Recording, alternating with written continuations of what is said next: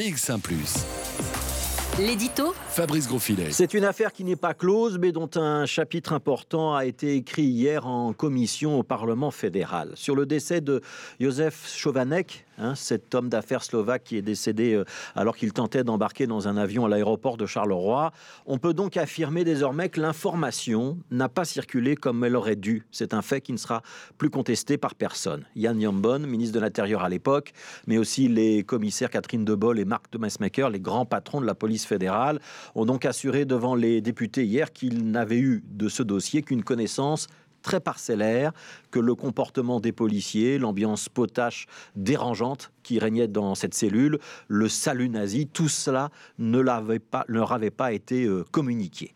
Et puisque c'est un témoignage devant les parlementaires, on doit bien les croire. Ça veut dire que des policiers n'ont pas fait leur travail correctement, qu'ils ont transmis des rapports tronqués dont ils ont expurgé les faits les plus critiquables. Ça veut dire aussi que le juge d'instruction en charge du dossier a des questions à se poser. Soit il n'a pas visionné les fameuses images de la caméra de surveillance, soit il les a fait visionner par un enquêteur, un policier donc, qui aura trouvé que le comportement de ses collègues était normal et qui n'aura pas fait remonter l'information plus haut, qui aura donc pris la décision de couvrir et d'étouffer l'affaire.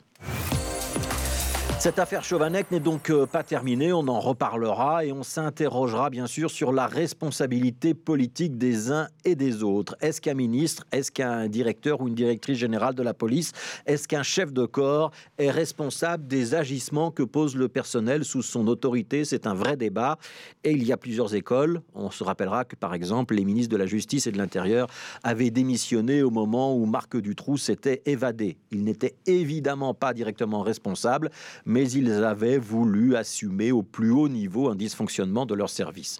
En ce qui concerne Yann Nyambon, on notera d'ailleurs qu'il n'est déjà plus ministre de l'Intérieur et c'est une difficulté supplémentaire. Ce débat sur la responsabilité est donc réel et c'est aux parlementaires de le mener.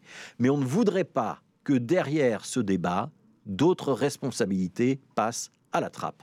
Parce que les premiers responsables de la mort de Josef Komanek, ce sont les policiers qui sont intervenus, ceux qu'on voit rire et s'amuser pendant l'intervention. Et on ne parle même pas du salut nazi. Ce qui nous choque aussi dans cette affaire, ce sont un médecin et un infirmier qui ne se sont pas vraiment souciés de l'état de santé de la victime, alors que c'était leur job. Et on n'oubliera pas le comité P le juge d'instruction qui ont laissé cette affaire au placard pendant deux ans.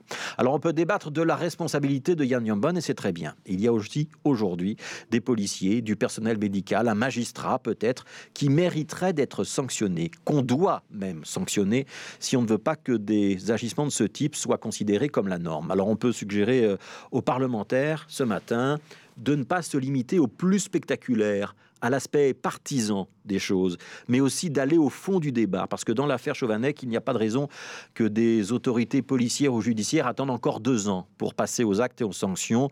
On ne voudrait pas que dans l'ombre de la politique, les responsables de première ligne soient oubliés.